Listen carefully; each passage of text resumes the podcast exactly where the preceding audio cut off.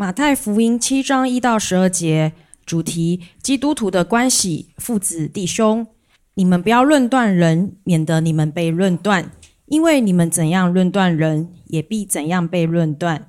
你们用什么量器量给人，也必用什么量器量给你们。为什么看见你弟兄眼中有刺，却不想自己眼中有梁木呢？你自己眼中有梁木，怎能对你弟兄说：“容我去掉你眼中的刺呢？”你这假冒为善的人，先去掉自己眼中的梁木，然后才能看得清楚，去掉你弟兄眼中的刺。不要把圣物给狗，也不要把你们的珍珠丢在猪前，恐怕它践踏了珍珠，转过来咬你们。你们祈求，就给你们；寻找，就寻见；抠门，就给你们开门。因为凡祈求的，就得着；寻找的，就寻见；抠门的，就给他开门。你们中间谁有儿子求饼，反给他石头呢？求鱼，反给他蛇呢？你们虽然不好，尚且知道拿好东西给儿女，何况你们在天上的父，岂不更把好东西给求他的人吗？所以无论何事，你们愿意人怎样待你们，你们也要怎样待人，因为这就是律法和先知的道理。这是上帝的话。好，各位上海城市民教会的弟兄姐妹，呃，来听福音的朋友，尤其是些新面孔，呃，大家早上好。呃，上周讲完道之后呢，呃，就有人开始跟我来聊黑莓手机。他说我当年也是黑莓手机的用户，一下子就暴露了年龄啊。所以呃，有时候讲到要连着听，呃，所以今天跟大家讲那个手机的另外一个小故事。可能有人知道我在蒙招之前，呃，是做体育相关的职业，更加精准一点呢，就是棒球这个项目的体育经济、市场营销，然后赛事管理等等等等。那么，在二零零六年的暑假，我在一个棒球的全国的夏令营做教练，做教练啊，那是一个专业水平的青少年的夏令营。我在很多孩子当中看到了一个球员，他吸引了我的注意力，因为他的身体素质非常的好，能跑能跳，跑得快，跳得高，力量也特别好，骨骼惊奇的那种。他训练的时候非常的吓人，我指的吓人就是他非常的玩命。你总会看到一些学员球员是认真的，但你会看到有一些人他们是玩命的。他的眼神中充满了超过他这个年龄孩子应该有的眼光，他的眼神中充满了杀气。训练结束之后，他和他的队友交流非常的少，总是一个人收拾装备，一个人回到宿舍，一个人发呆。所以这个孩子就引起了我的注意力，引起了我的好奇。我就问他的教练说：“哎，这个怎么回事？”教练告诉我说：“哎，这个孩子啊，是我有一次在中国北方一个火车站抓到的一个小偷，因为他偷我的钱包，那个时候还会偷钱包。然后呢，我说，他说我逮到了他，我一顿毒打，他特别抗打。然后几次聊下来以后，发现。”他是一个孤儿，因为超龄了，无法继续在孤儿院生活，流落街头做了惯犯。所以他运气比较好，他被一个棒球教练给抓了。棒球教练看中了他的反应能力，看中了他的腿脚速度，甚至他成熟的心智，于是就问他说：“你想去坐牢，还是跟我回去练球？”从此，这个孩子就成了一名棒球运动员。为了答谢。教练的知遇之恩，练得特别的狠，水平也提高的很快。但同时，因为他特殊的身世，从来没有朋友。你知道那个时候的我，作为一个基督徒，虽然没有门招，但是心地还蛮善良的。一下子我的爱心就爆棚了。训练之后，我就说：“来来来，到我的宿舍来聊聊天。”我宿舍里面虽不仅有人陪你聊天，还有你们运动员宿舍里面没有的东西。就是喝不完的饮料，吃不完的零食。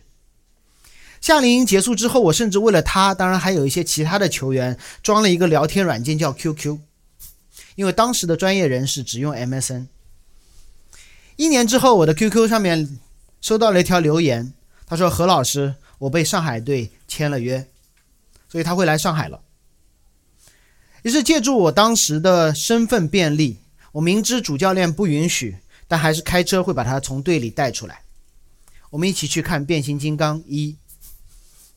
知道年代了哈。我们一起，我跟他讲解那个乐队叫 Lincoln Park。我跟他一起逛南京路，一起吃上海各种的美食，也听他聊在上海的艰难。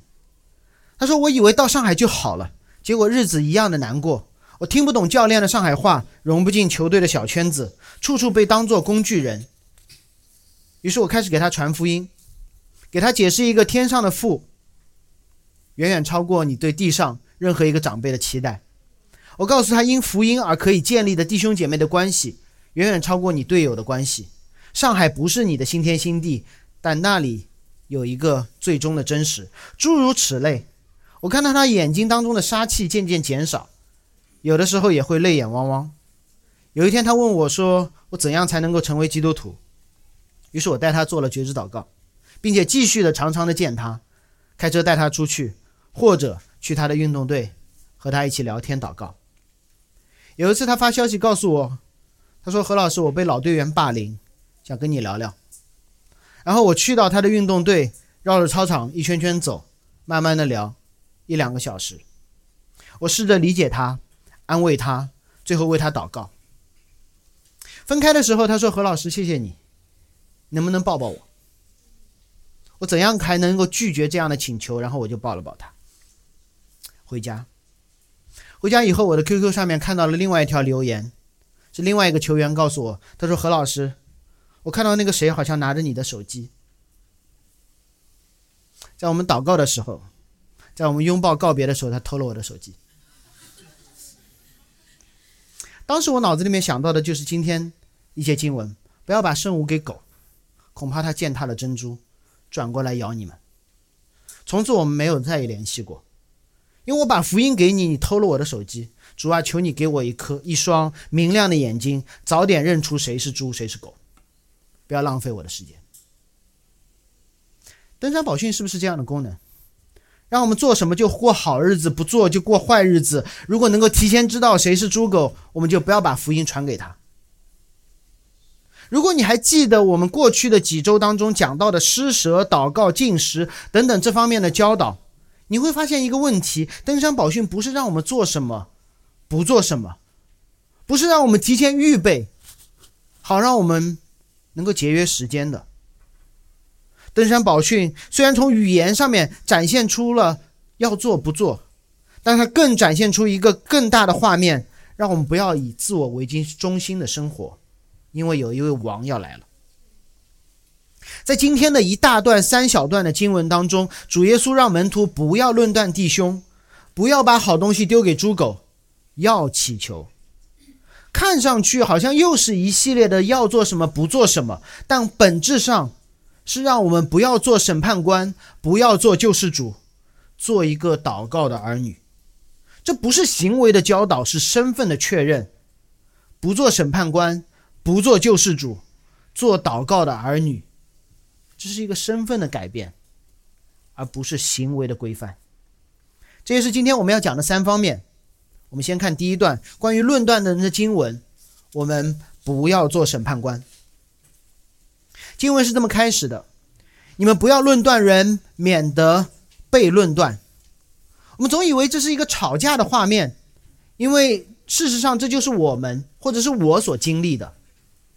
从小知识分子长大的家庭，好为人师，结果又做了传道人，天天要归正人心，所以我经常会说：“哎呀，经文不是这么解的。”你这个想法前后不一致，也太道德主义了吧？你这样不对。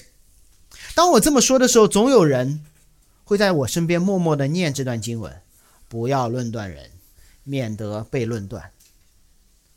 让我更抓狂的就是，我身边很多非基督徒朋友居然也知道这段经文。我在美国的时候，有一些朋友，教会以外的，有一个朋友他是同性恋，然后结婚邀请我去参加他婚礼，我没去。然后我告诉他说，同性之间的婚姻关系不是上帝创造的本意。然后他回了我一句：“圣经不是说不要论断人吗？”我怎么办？然后我就不甘心的怼回去，我说：“对啊，你在论断我，论断你啊。”然后他说：“对啊，你在论断我，论断你，论断我，论断你啊。”然后我们两个是认真的，于是这个对话就变成了一个黑洞，不断的造句，越造越长。应验了这句话：不要论断人，免得被论断。好像我在论断的对象会反过来论断我。任何一个有差异的观点表达，都是某种意义上的论断。好在耶稣没有停在这里，他帮我们了解论断的本质是什么。第二节，因为你们怎样论断人，也必怎样被论断。耶稣做了一个例子，帮助我们理解：你们用什么量器量给人，也必用什么量器量给你们。原文当中有一个词被连续的用，有两个词分别被连续的用了三次，是论断、论断、论断，量、量、量。第一个词是一个名词形式，他说在论断的情形下，在一个测量的环境中。第二个词是主动的动词，是你论断人，你测量别人。第三个词是一个被动的动词，你被论断，你被测量。耶稣用一个购买商业的环境帮助我们理解什么是论断，那就是你在用秤称东西的时候。你怎么？你在卖方市场称的时候，和你买方市场称的时候，请你使用同一个标准。所以神不是说我们怎么吵架来着，神说，请你使用统一的标准。我举一个小例子，可能大家可以理解什么叫在一个论断的环境当中，你如何论断人，人如何论断你，在一个买卖的环境当中。你怎样量给别人，你也会被怎样被量。今天就很复古了，已经很久不去菜场，但是我有去菜场的经验。在上海菜市场刚刚出来的时候，上海人把那个市场称为自由市场，啊，听上去很经济学，对吧？自由市场，什么叫自由市场？就是你可以自由定价，你可以自由竞争，还有一些人开始自由的。决定一些标准，在我们家楼下的自由市场里边，价格不是统一的，有一些摊位白菜一块钱一斤，有一些摊位白菜一块两毛钱一斤。你说我去买哪一种？大多数人都去买一块钱的一斤，对吗？是因为那里便宜吗？不是，是因为那个秤不准，是因为那家他为了显出他的便宜来，他说的一斤可能只有八两。所以那个时代，我妈告诉我，如果你去菜市场，得自己带一把叫弹簧秤的东西。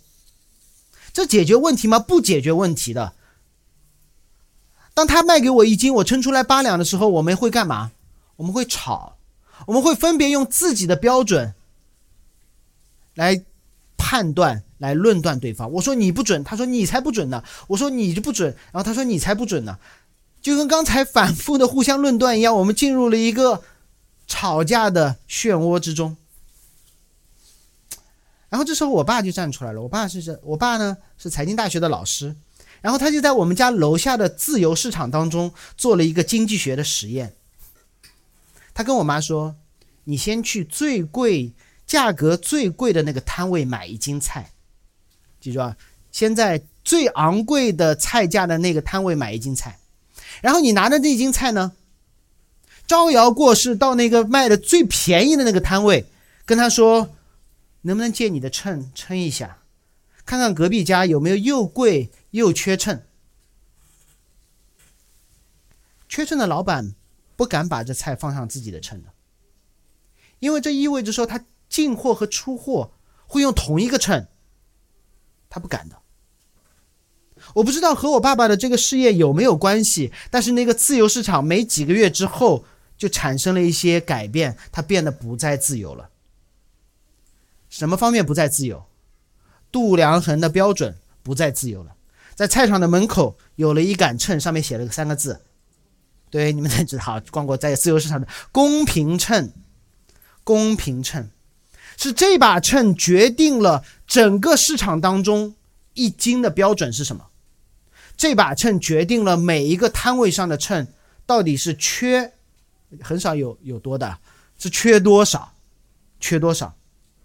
所以这就是说，耶稣说的，在度量的时候，你用什么样的标准量给别人，你必须自己接受怎样的标准。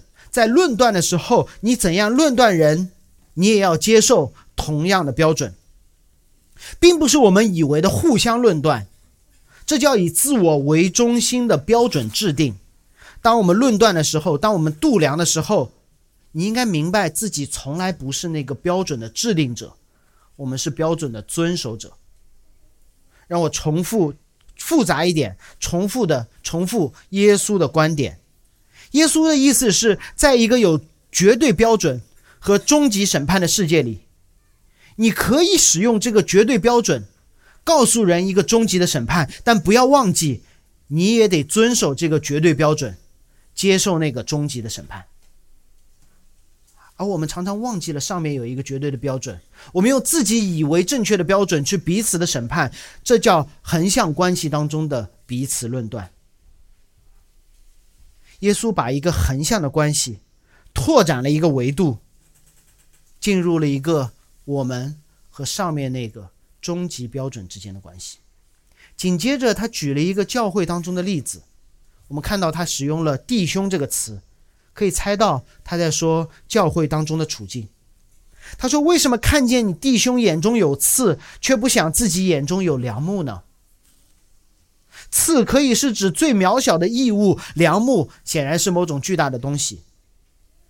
耶稣刻意的用这样的反差，让门徒理解：你们关注的东西错了，你们关注的东西错了。就好像今天你来教会，发现说，哎，这里地上有些薯片，是不是前天没打扫干净？却忘记了发现门口的十字架没了，对吗？不是说地上不应该打扫，而是你错过了一个更明显的东西。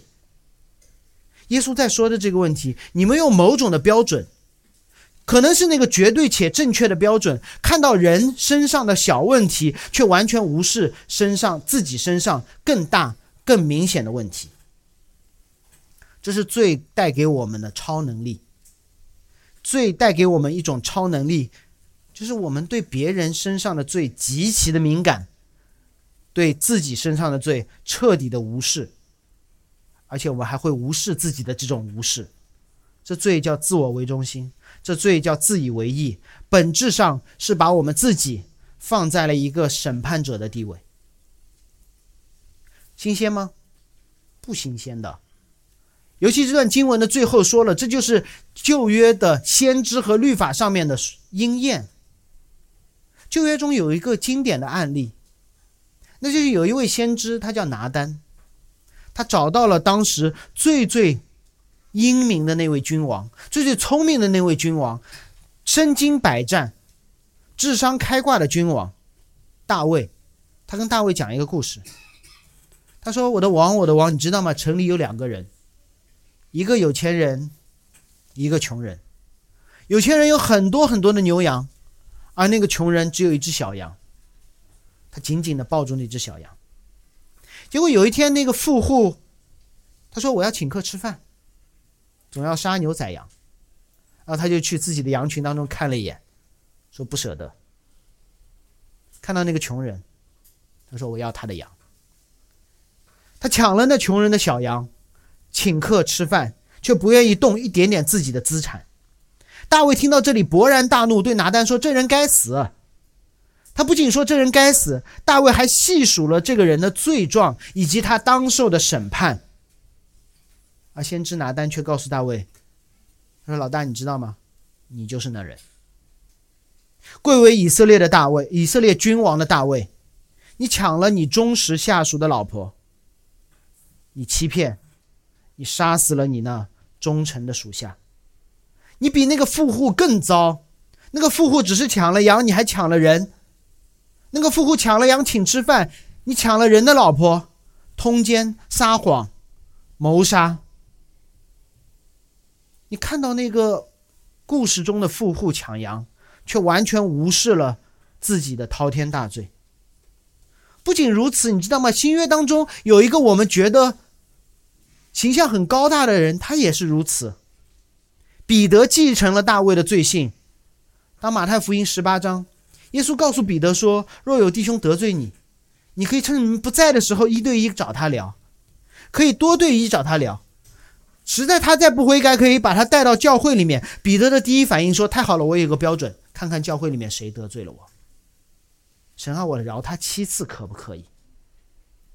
彼得彻底忘记了自己同罪相连，所以耶稣才会去讲那个免债的比喻给彼得，让彼得明白，你天天看谁欠你十两银子，却忘记自己曾经欠了上帝一千万。而当我们听到刚才那两个故事，觉得大队真的很糟，彼得也不咋地。那么今天的这段经文在提醒我们，是时候检查一下我们自己了。是不是我们看到别人的罪就恼羞成怒？是不是我们看到圣经当中的劝诫的经文就急于看看教会当中谁需要被劝诫？是不是看到大卫看不到自己的罪，彼得自以为意的时候，就会觉得说他们怎么能这样？耶稣在提醒我们。当我们对别人最敏感的时候，这是一件好消息，那就是我们需要体检了。我们看不到自己眼中的良木，耶稣告诉我们一种发现良木的方式，就是一旦你发现别人眼中有刺，不是马上把它除掉，你可以把它除掉，地上的薯片你可以把它剪掉，但是这是神用来提醒我们自省的机会。当我们觉得弟兄啊，这个弟兄好吝啬的时候，神用这段经文提醒我们：我们自己是否慷慨呢？当我们觉得这个姐妹好虚荣啊，我们是否自己知足安平？当我们赌气，哎呀，你看我带朋友来，都没有人给我的朋友传福音，是时候你去找一下其他人带来的朋友了。我们看到有人在八卦。那我们需要想一想，我们有没有去八卦他的八卦呢？我们觉得这个人真的是骄傲。那神可能在用这段经文提醒我们：你有没有为自己的谦卑觉得好骄傲？你在抱怨小组没爱心，那我们到底有没有在关心他人？当我自己有的时候在吐槽身边人，你们对圣经也太轻看了。其实这时候是我自己检验一下我是否相信这段圣经的时候。我们注重的到底是自己的感受，还是圣经的权威？我们话语的开开头是我觉得，还是经上说？当每一次对别人罪的发现，神说都是我们更加圣洁的阶梯。当每一次对别人罪的指出，不再是我是榜样帮你成长，而是我们一起悔改。我们一起成长，就好像一个小贩，如果这个小贩看到隔壁摊位的秤跟自己不一样的时候，我们有两个选择。第一个选择就是我对你错，然后我们会就进入横向关系当中的争吵。还有一种办法，耶稣给了多一个选择，就是我们两个人说走，我们一起去公平秤里校准我们的秤，对吗？就是这个道理。不是横向关系当中的彼此相杀，而是我们去寻求一个纵向的、绝对的、不变的标准。对于一味的论断人，却不自省的人，或自省了还觉得自己挺好的人，耶稣说：“你们这个假冒伪善的人，你需要先解决自己看不到自己问题的罪，你需要先从审判官的位置上走下来。”在圣经里有一个人对自己的罪的认识非常的清楚，非常的透彻，非常的深刻。那个人是保罗。当保罗在自己生命的晚期公开宣称“我是罪人中的罪魁”时，我想提醒大家，这个这段话他所用的语时态是什么？保罗不用说“我曾经是罪人中的罪魁，我逼迫教会，我把人下到监里，我恐吓他们”。保罗说：“我现在是罪人中的罪魁。”保罗用了一个现在时来陈述自己的状态，这并不意外。为什么？因为保罗真的是见多了。你看他的书信，他看到教会里面那么多的问题。但我相信，每一次当保罗发现弟兄眼中的刺时，这位门徒就会提醒自己：我要看一看自己眼中的良木。于是，在教会牧养的过程中，在解决处理弟兄姐妹的问题当中。保罗对自己的罪更深刻的认识，他不是审判官，他利用这样的机会，使自己成为了悔改的榜样。保罗成为了一种榜样，不是道德高尚的榜样，不是传福音的榜样，不是受逼迫的榜样，不是遵守律法的榜样，是一个公开悔改的榜样。这是保罗。保罗在处理教会的罪的过程当中，完成了他一生不断成圣的旅程。那我们是不是一味对弟兄姐妹好就行了呢？耶稣没有停在这里，耶稣说：“我们来看第二点，别做救世主。”第六节，不要把圣物给狗，也不要把你们的珍珠丢在猪前，恐怕他们践踏了珍珠，转过来咬你们。必须承认，这些经文在长期以来会显得很突兀，跟上文也不搭，跟下文也不沾。在教会历史上，或者当代的圣经学者的笔下，也颇有争议。比如十二使徒的遗训当中，呃，首先十二使徒遗训并不是不一定是十二使徒写的，只是当先早期教会的一个一份文件。他说这节经文呢，就是用来拦阻没有受洗的人来领圣餐的。所以等会领圣餐的时候。我们要读这节经文，那你就可以想象，今天有些人带自己的福音朋友来，他就开始后悔，说：“哎呀，我没有说不是不是狗的意思，不是猪的意思，这也不是这节经文的意思。至少上下文没有在说圣餐，没有在说我们要怎么发圣餐，对吗？上下文决定了经文最核心的意思。那是不是这节经文可以帮助我？”说祷告说神啊，你让我认出我身边的猪狗，这样我就可以老死不相往来，省得浪费时间。有一些人不配我传福音给他，这似乎也和马太福音的上下文完全不搭，因为上文在说你要爱你的仇敌，马太福音的结尾是要把福音传到地极。那有些犹太人会觉得这里的猪狗是不是指不洁净的外邦人，对吗？猪它吃各种各样不洁净的东西。如果是这样，我们怎么去面对耶稣的家谱呢？耶稣家谱里面尽是猪朋狗友了，怎么办？我们试着站在门徒的角度，多看一点上下文，来思考耶稣的这段教导。如果上文中耶稣让门徒不要论断，是因为横向关系中的论断必定招致彼此的论断。因为我们会不自觉地把自己放在一个审判者的位置上，我们会需要寻求一个纵向的关系。我再说一遍，如耶稣在告诉我们，不是说不要论断，而是说你如果只专注横向关系的论断，你们会把自己放在审判者的角度，而忘记那个纵向的关系。那么耶稣让门徒不要随意的把珍珠或圣物给某些人。他在告诉我们，如果我们专注这样的横向关系，必定招致对方的反咬，因为单纯的横向关系会把我们放在救世主的位置上。在这段的最后，我们刚才说了，耶稣提到了一句话，说：“因为这是律法和先知的道理，看到别人眼中的刺，看不到眼中的良木，这不是新鲜的教导，是旧约当中早就有的案例。那么，把圣物珍珠。”这些最好的东西给人招致各种各样的反咬，是不是新鲜的道理？不是，是旧约历史当中反复出现的一个主题。只有律法主义者，只有购买主义、消费主义者会认为，我给你好的，你要给我好的。我对你这么好，你为什么不要像我对你一样来对我？但如果我们看圣经，从大卫开始往回追溯。大卫对他当时的那个王做了什么？大卫用自己的能力、恩赐来遵守扫罗这位君王的命令。结果扫罗呢？扫罗有没有表扬大卫说：“你太棒了，你杀死万万，超过我了？”没有。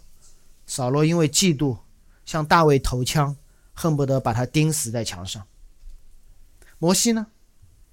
摩西冒死。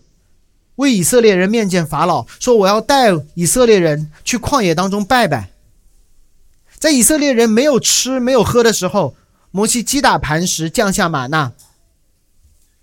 以色列人有没有感谢他？没有。以色列人反咬一口，说：“谁让你带我们出埃及？来来来，让我们朝他扔石头，代表耶和华消灭你。”约瑟。约瑟对他的主人波提法忠心耿耿。波提法的老婆勾引他，他说不，我要对我的主人忠心。所以约瑟逃避了试探。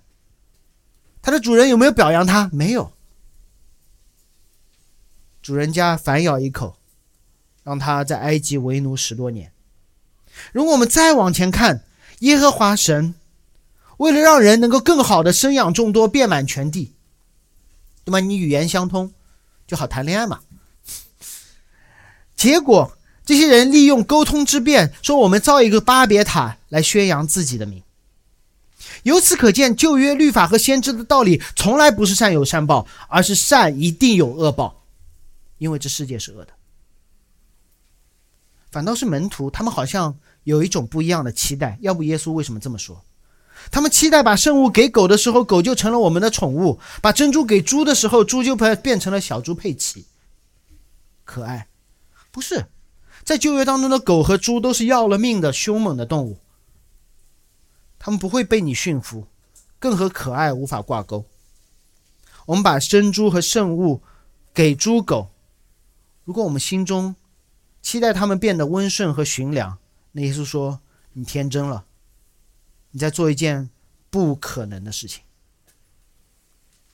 我们会有类似的经历，我们觉得说这不对，那耶稣说，在一个堕落的世界，在一个被罪玷污的世界当中，这是旧约当中旧约圣经一直在提醒我们的事情。我们会拼命的跟人传福音，请他们吃饭，辩论好久，带他们来教会。失恋的时候陪着哭，没工作的时候帮着找工作。最近跟他再联系上的时候，那个朋友会说：“哦，我上个月参加了一次禅宗的活动，修了个禅，我觉得挺好的。”我在美国认识一位老一对老夫妻，他们很晚晚年结婚，没有孩子，一直陪伴教会当中一个抑郁症的学生。他开放自己的家，付上时间，投入了极大的情感。把孩子当自己的亲生的一样，最后那个学生留下了一封感谢信，然后过量服药自杀。职场上也是一样，我们全心全意培养的实习生，结果跳去了竞争对手那里，加班熬夜做的项目，种种原因死于胎死腹中，结果创意还被隔壁公司给拿走了。这一刻，我们会跟耶稣说：“主啊，早点让我们知道，我们就不干了嘛。”但到底这段经文是不是让我们提前预知那些失败，可以避免失败呢？并不是。我们需要去想想，为什么我们会如此的沮丧？为什么会如此的沮丧？不是因为我们选错了人、挑错了项目，是因为我们以为我是这一切的救主。我会以为我是那个朋友的救主，我会以为我是这个抑郁症病人的救主。我会以为我是这个职场新人的救主，我会以为我是这个公司的救主，和论断人的情形是一样的，这上下文是有联系的，就是我们把自己放在了上帝的位置，干起了圣灵该干的活，那对不起，自然会遭受耶稣所遭受的苦。当耶稣让我们不要把珍珠和圣物给猪狗的时候，并没有让我们在横向的关系当中识别出谁是猪谁是狗。而是逼着我们去期待一个纵向的关系。有可能我们根本不是那拥有圣物和珍珠的人，我们根本不是那个给予者，我们可能是那个反咬一口的猪和狗。因为我们当我们把自己放在救主的位置的时候，我们其实是在咬那个真正的救主。当我们只看横向的关系，我们倾向于。自己去做那个自上而下的审判官，我们倾向于去做那个自上而下的救世主，所以我们没有横向的关系。当我们只有横向关系的时候，我就站到了人的上面。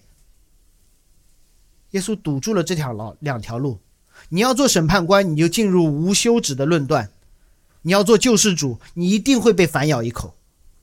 耶稣为我们开出了一条新路，不是审判。不是拯救，而是向上的祈求，这是我们要说的第三点。当耶稣在堵住了横向的关系的努力时候，耶稣说：“你可以向上祷告，做祷告的儿女。若要让横向关系变得正常，不靠努力，而靠向上的寻求。第七、第八节，你们寻求就给你们，寻找就寻见，叩门就给你们开门，因为凡祈求的就得着，寻求的就寻见，叩门的就给他们开门。很多人喜特别喜欢，甚至刻意的要把这节经文从上下文当中揪出来，因为单独把这句话揪出来之后，上帝就可以变成我们的阿拉丁灯神，擦一下就出来见你们，提要求就满足你们。是不是这样？允许我还是这样老生常谈。耶稣在登山宝训的时候，在登到山上的时候，讲了很长的一篇道，而这一节经文，这两节经文是在这篇讲到的中段，甚至是后段。所以，你如果《哈利波特》这么多集，你直接拿第五集拿出来看，你看不懂的。你需要知道。整个登山宝训是如何慢慢的演绎到了此时此刻？说祈求叩门寻求就给你们。登山宝训是怎么开始的？登山宝训的一开始，主耶稣就告诉他们说：“门徒啊，有一个王要来了，而你们，请你们承认自己的彻底失败。”登山宝训的开始是心里贫乏的人是有福的，因为天国是他们的。然后他告诉门徒说：“你们祷告的时候，不要像宗教徒那样祷告，以为自己努力就可以得好处；不要像外邦人那样祷告，要像你们在天上的父那样来祷告。现在你们才可以通过祈求、寻找、叩门的方式来向你们天上的父祈求了。所以主耶稣在前面铺垫了很多，才说你们祈求、寻找来叩门。”他前面告诉了我们，我们是怎样的人，给我们祈求的方法，规范了我们祈求的范围，然后说你们可以求了。然后举一个例子，你们就可以明白啥叫祈求就给你们，寻找就寻见，叩门就开门。这并不是说我们可以向上帝提任何的要求，他都满足，是我们要按照上帝的要求向他提要求，他一定应验。我再说一遍，从圣经从来没有教导给我们，我们可以向上帝提任何的要求，他一定会满足。圣经教导我们的是，我们按照上帝的要求向他提祈求，他一定会应验。给大家这个例子，帮助理解。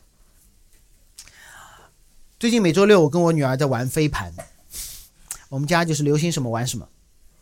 如果你玩过飞盘，你不用玩过飞盘，你玩过任何一个集体性的需要传和接，无论是飞盘还是球的运动，哪怕你没有玩过，你看过，你都可以大概理解。如果有一个人，比如说那里有个弟兄，球或者飞盘在他手里，我站比赛当中，如果我站着不动，我说给我给我给我，这是一种可能。还是一种，就是我要往前跑。我说这里这里给我给我，我在这里接，哪一种更容易让球队得分？是后面一种，因为第一种你站在原地说给我给我，只会让你得到这个球或者是飞盘，但通常你都得不到，因为别人你不动嘛，别人都把你看死了。只有说，我说往这个方向，我跑空间，球传空间，这样才可以把球或者是飞盘向前推进，我们才有得分的可能性。好，在比赛当中，我会告诉我女儿，我说你刚刚开始玩，你爸是老手，所以听我的。你要盘的时候，不要站着不动，指着自己说这里这里这里这。是新手玩盘的方式，这是新手的方式。一切的传盘得分，在比赛之前，我要告诉你，你要一边跑一边喊这里这里这里，我会把球或者盘传到你的空当，这样我们必定得分。这是我们在此之前，在训练的时候，在比赛之前开的小会。我顺便多说一句，如果你站在原地说“给我，给我，给我”，我肯定不会给你，因为这个球肯定被对手截掉。这只会满足你拿一次盘、拿一次球的个人的喜好，不会给我们的球队得分带来任何的帮助。如果你可以理解赛场上的这个例子，你就可以理解登山宝训耶稣在说什么。耶稣一上来说：“天国降临了，我是天国的君王，你们是贫乏的，所以呢，你要听我的。你们的祷告不要像假冒伪善的人，不要像外邦人，不要只是满足自己摸一下球的爱好。”然后耶稣开始规范你们要怎么跑，怎么喊，持续的喊。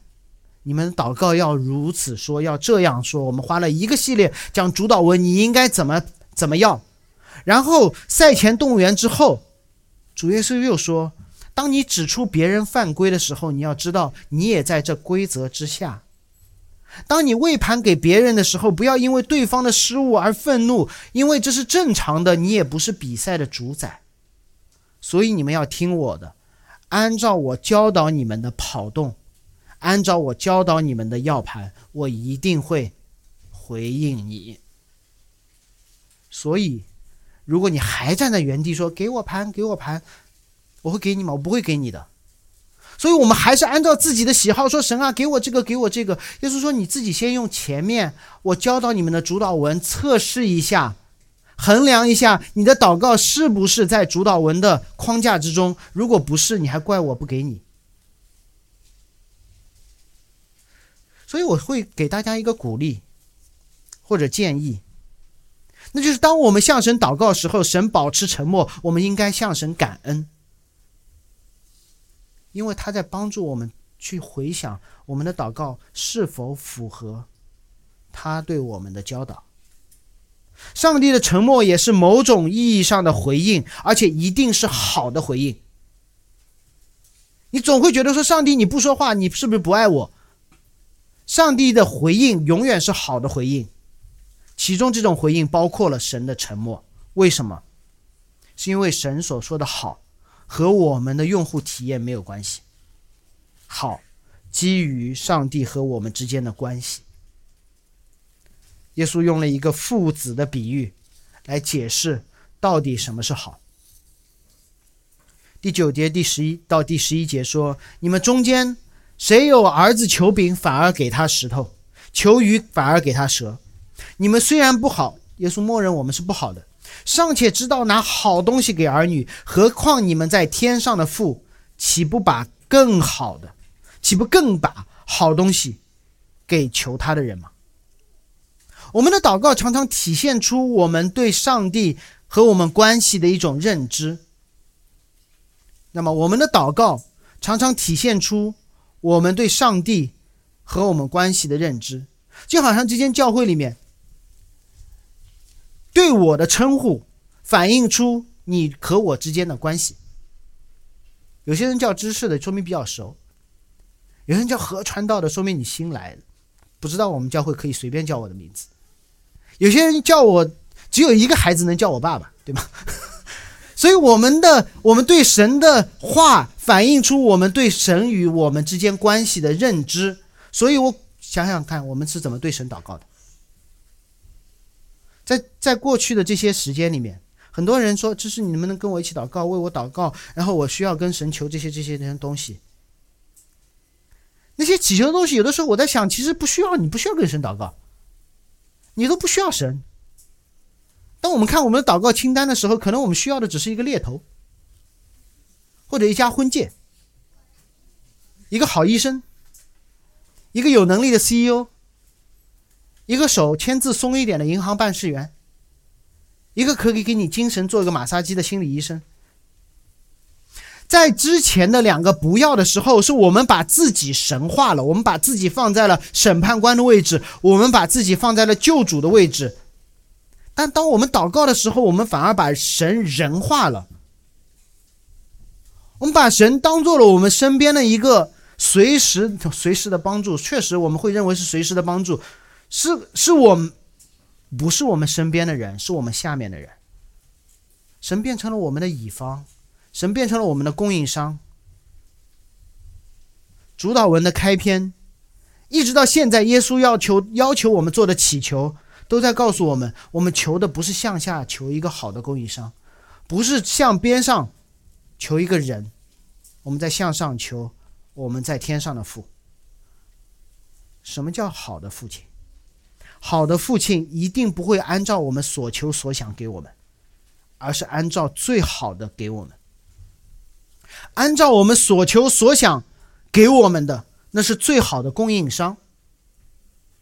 按照最好的给我们的，那才是父亲。到底这位父亲要给我们什么？到底这位父亲要给我们什么？经文告诉我们，其实更把好东西，有的时候被翻译说更好的东西，就意味着说，这首先不是我们求的东西。这个父亲给我们的不是我们求的东西，因为我们是被罪玷污的有限的人。我们所求的已经被我们所认知的世界所受限了。他要给我们更好的东西。什么是更好的？不用乱猜，不用放胆去想。路加也记载了同样耶稣的教导，在那里，路加告诉我们什么是那更好的东西。路加福音十一章十三节说：“你们虽然不好，尚且知道拿好东西给儿女，何况天父岂不将圣灵给求他的人吗？”不用猜了，我们希望更好的东西，是不是？我求个职，顺便给我个老公；我求个医治，顺便给我一个运动员的体魄。不是，更好不是在我们求的上面更更上层楼，更好是要完全突破我们对自己需要的眼界。主耶稣要给我们更好的东西，叫圣灵。我们求职、求偶、求医治，上帝可能回应，让我们找到工作、婚姻美满、健康一生；也可能不回应，任凭我们持续失业、单身或处在疾病的状态。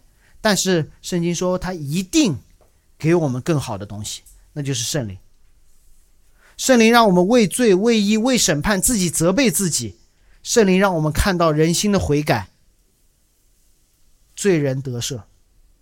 圣灵是审判者，圣灵是拯救者，同时，圣灵让我们认出耶稣是谁。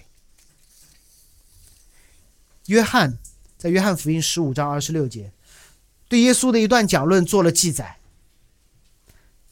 耶稣说：“但我要从父那里差保惠师来，就是从父出来真理的圣灵。”圣灵要做什么？他来了，要为我做见证。他来了，要为我做见证。圣灵要帮助人认出耶稣是谁。这是主要给我们最好的恩赐。耶稣在登山宝训当中反反复复指出了人的罪，动不动就论断人，假冒伪善的人啊！你们不要这样，不要那样。他不是不再遵守自己的论断，他是在说。他用他的行为告诉所有的人：“我在论断你，同时，我也在用同样的上帝的律法约束我的一生，我所有的行为。”主耶稣和我们在一起，耶稣论断了我们。耶稣说：“我自己用同样的规则约束我自己。”他是审判者，同时他也是律法的遵守者。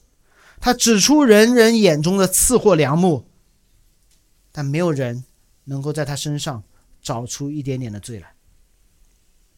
当他把珍珠、把圣物，也就是天国的好消息、救赎者来临的信息传给万民的时候，所有人都开始反咬他。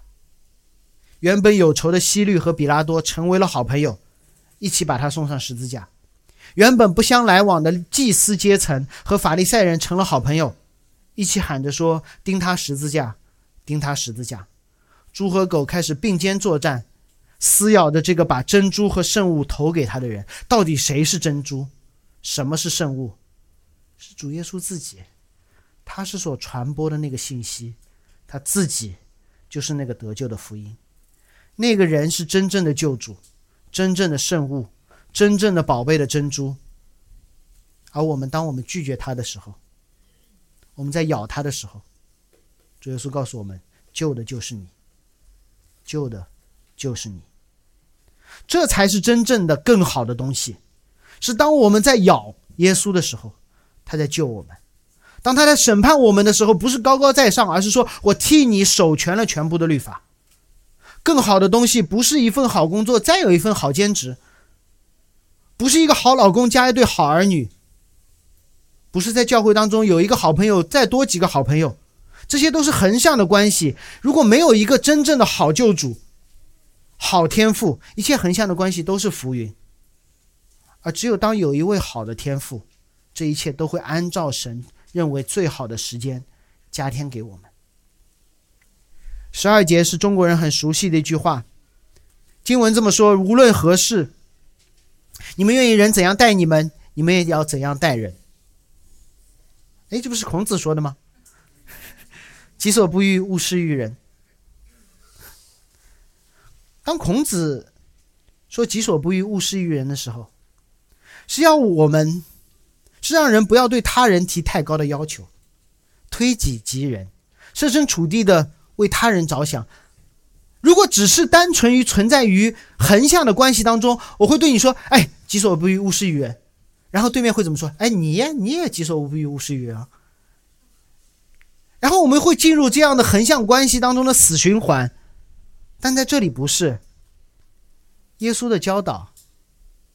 确实在讲横向的关系，同时，它建立在一个纵向的关系之前、之后，是我们在天上的父已经把我们所求所想的东西赐给了我们，我们才可以有其他的道德行为上的约束。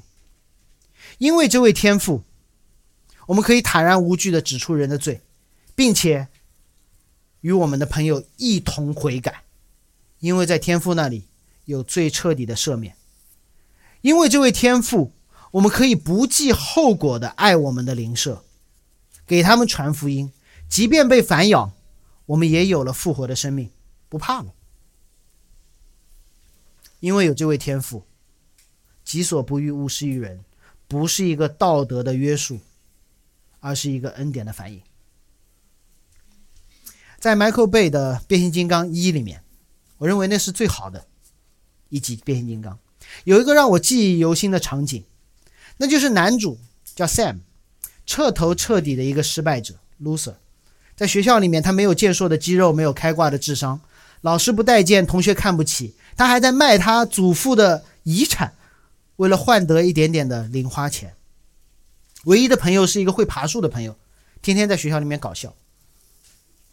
但是就是这样一个在高中。谁都不待见的小男孩，突然有一天，他发现他自己的车会变形，他的车变成了一个机器人，然后和另外一个从天而降的机器人在战斗。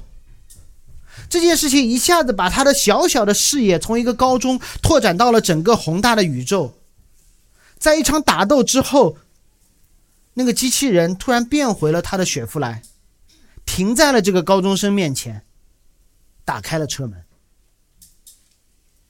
这是一个邀请，不是一针鸡血，不是说来 Sam 你可以的，做救世主，做审判官，不是。大黄蜂在邀请这个无名小辈进入一个宏大的战场，衷心的完成自己那部分小小的使命。那一刻，Sam 对他身边的女同学还没有成为他的女朋友。他说：“五十年之后，当你回首一生，你想后悔没有上过这辆车吗？”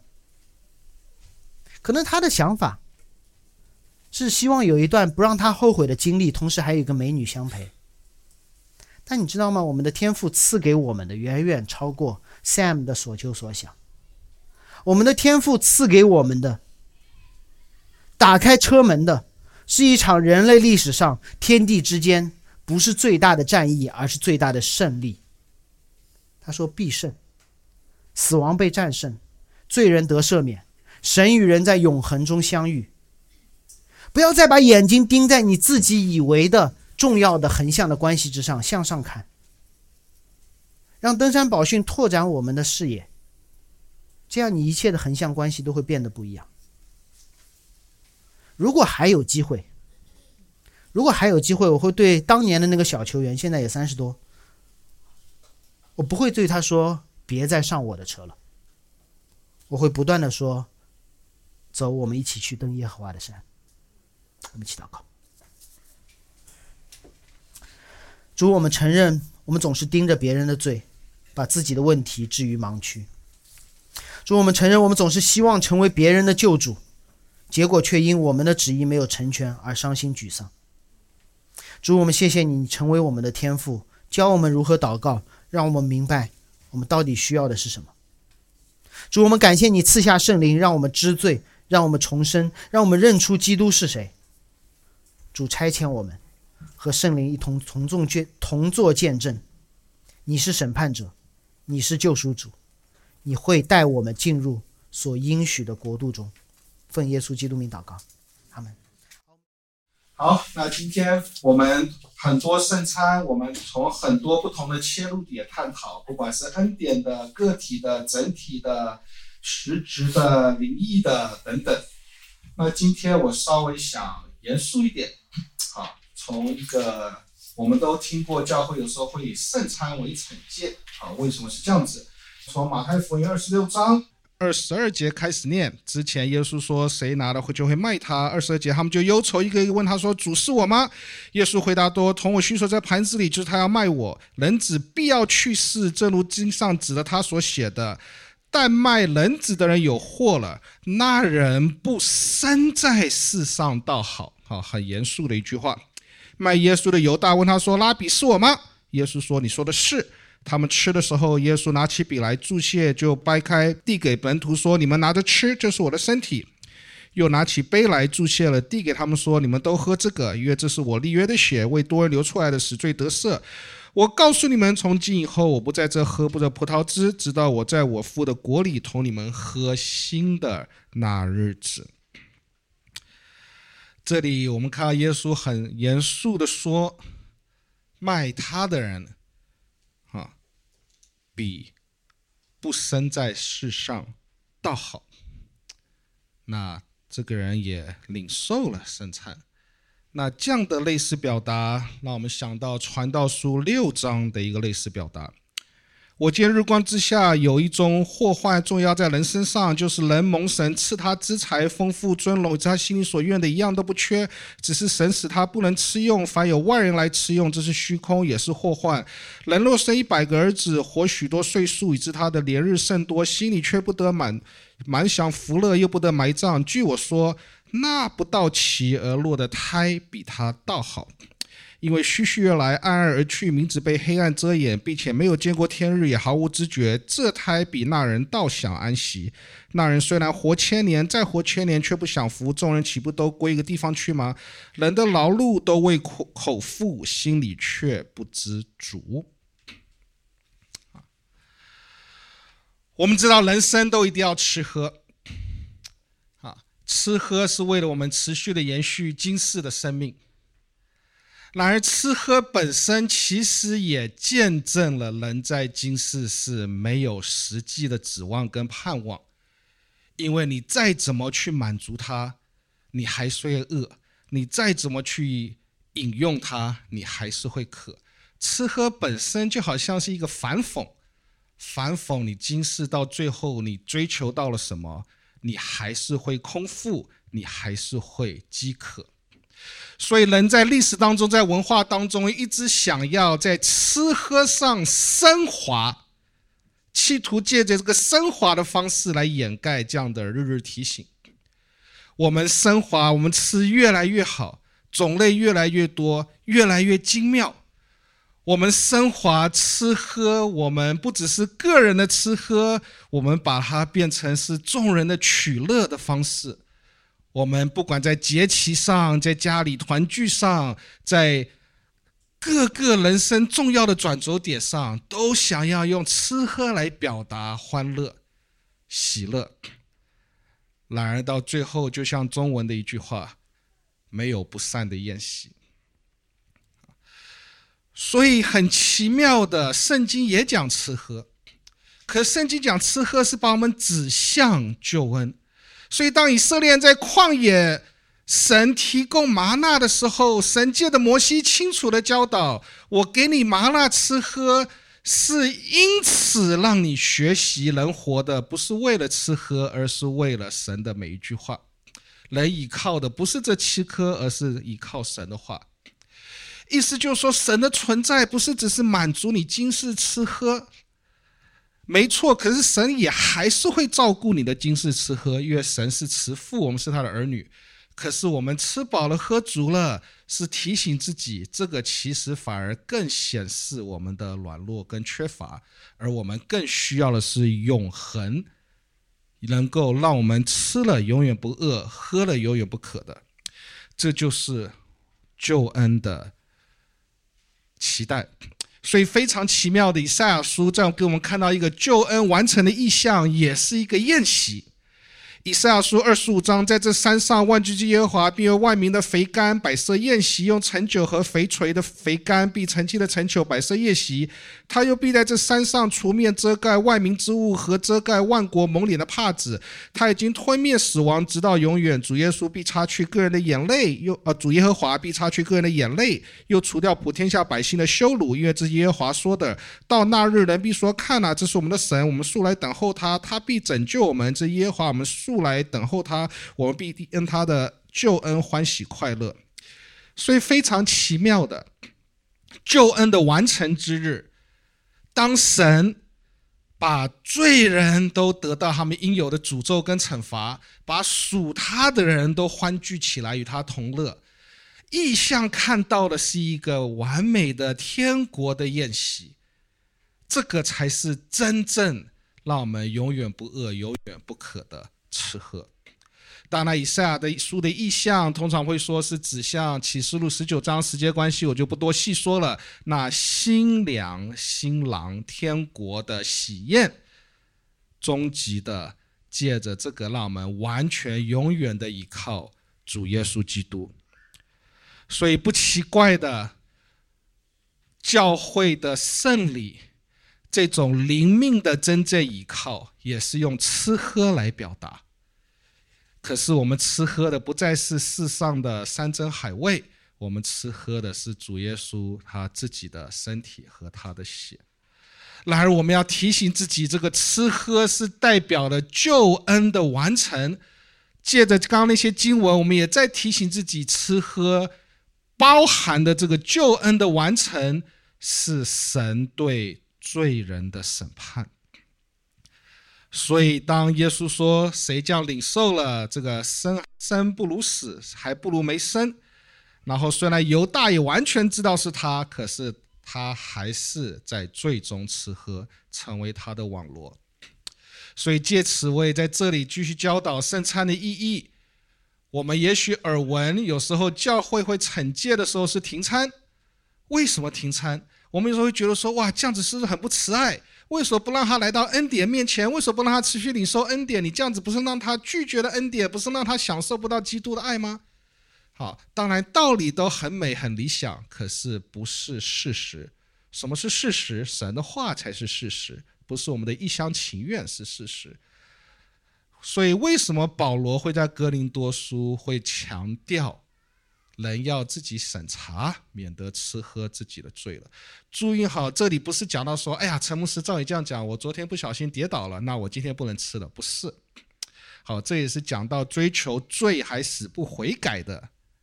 好，而这里也让我们看到圣餐的严肃性。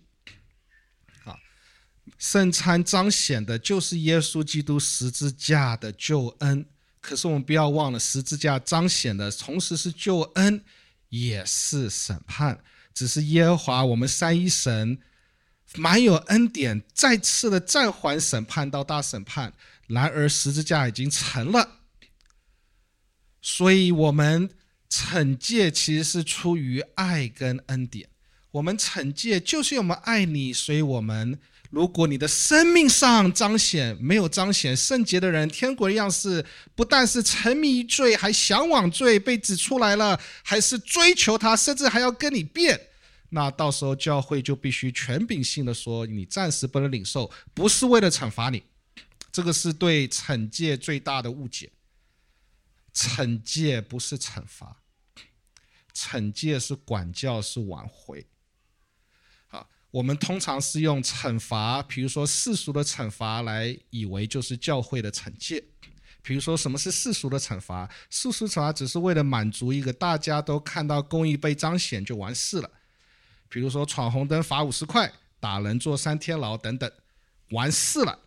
啊你被抓了，我宣判你了，你付出我政府认为你该付出的代价，完事了，大家不能再说话了。加害者已经受到了政府公权力的惩罚，受害者也应该满足于这样公权的公义的彰显。好，完事了，不管了。好，比如说你会不会以后再软路了，再闯红灯，我不管，你下次不要再被我抓到就好，再抓到再罚。你会不会内心真的后悔打人是不对的？我不管，你已经坐了三天牢了，你下次再打人不要被我抓到，再抓到我再罚。好，这个是惩罚。不管内心的成长，不管灵命的成长，我完事了。我走了一个公益的程序，社会公益的程序，我完事了。可是这个不是教会的管教，父母对儿女的管教不是惩罚走程序以后就完事了。我们希望儿女有正面的内心悔改更新的成长，所以神对我们的带领也是一样。所以，我们有时候教会惩戒会说，暂时不吃圣餐，不是一个惩罚，不是走程序，而是你现在实在在某些罪上的沉迷跟追求，还不听劝，甚至还认为自己是对的，完全违背神的圣洁。那教会要保护你，不要直接来到基督面前，因为就像保罗说的，免得你吃喝自己的罪，受的不但不是恩典，反而是诅咒了。当然，我们今天大家是欢喜快乐的领受圣餐。再次强调，我们人都有软弱会跌倒，我也是。可是圣餐代表的不是计较人你今天圣洁了吗？而是我们在软弱跌倒的时候，是不是再次回到主耶稣面前，诚心的认罪悔改，追求他？马太福音的时候，主耶稣那天是充满了感怀。说这是我一次领受以后，我就不能再跟你们在一起了，直到那新的日子。感怀的是耶稣要走了，可是耶稣也自己说他走了比他没走更好，因为圣灵的降临，然后基督会与圣灵一起与众教会同在。所以基督现在在哪里？就在这里。基督我们在领圣餐的时候，我们领受的就实质的是耶稣基督。的身体跟血，当然是在圣灵的大能里面。这个之前我都讲过了。然后我们领圣餐的时候，也不是觉得这好像是一个神秘之餐，只是现在对今世对我们有用。没错，现在对我们灵命成长有用。可是实质的，就像耶稣说的，我们一起向往那新的日子，就是天国。耶稣基督把我们用无瑕疵的新娘的身份，在天国与他。终极完美的结合，我们直接与他同在。